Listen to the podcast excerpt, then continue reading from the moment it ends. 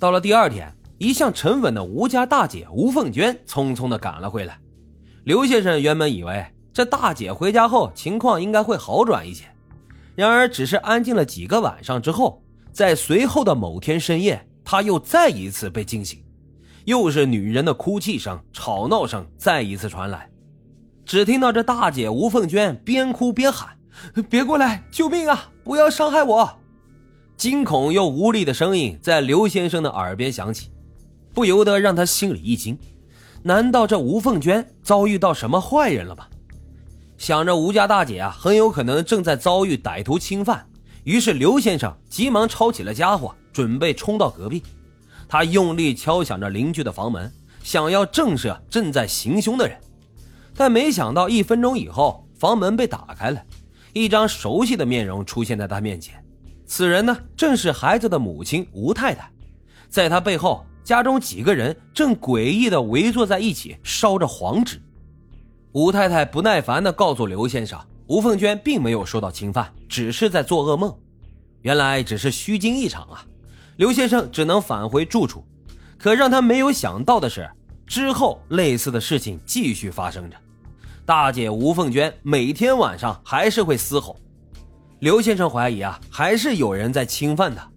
在这种情况下，他晚上呢更不敢睡觉了，只能白天入睡。之前是老三天天吵闹，可现在呢，大姐回来了，又变成了他。第二天白天，刘先生偶遇了一脸憔悴的男主人吴先生，他才得知，原来啊，这大姐回家后。家中一切呢都正常了起来，直到后来的某天晚上，大姐吴凤娟接到了一个电话后，整个人都变得非常奇怪，开始吼叫，并且发出着愤怒的吵闹声，甚至开始不停的殴打自己，还会伤害劝阻他的家人。吴凤娟奇怪的状态让刘先生感到害怕，他劝说着邻居啊要尽快送到医院，但奇怪的是。吴先生却声称自己的女儿只是中了邪，被鬼附了身而已，所以啊，非要带着大姐吴凤娟去五指山禅修。虽然这刘先生不相信鬼神之说，但是他也没有什么其他办法。至少啊，邻居去五指山的这段时间，他可以好好休息了。然而他不知道的是，这只是一场噩梦的前奏。邻居带着吴凤娟禅修结束之后，并没有获得明显的效果。反而更糟的事情发生了。如果说原先只是大姐吴凤娟精神状况不太稳定，现在啊是这一家人都好像中了邪一样，每天都神神叨叨的，吵闹和殴打声不绝于耳。每到半夜呀，这隔壁一家人就像念台词一样，纷纷高声念白，自称是玉帝、王母娘娘、哪吒七仙女，互相打作一团。刘先生呢，简直是要气死了。四月九号的晚上，他实在是受不了这样的状况，正要选择报警的时候，就看到这家人满脸焦急地冲了出来。只见吴先生怀抱着一个昏倒的女性，原来是一直在做噩梦的大姐吴凤娟。他们终于决定要将女儿送到医院了。刘先生也是松了一口气。然而几天后，乌泱泱的一群警察却闯入了这栋楼，吓了刘先生一跳。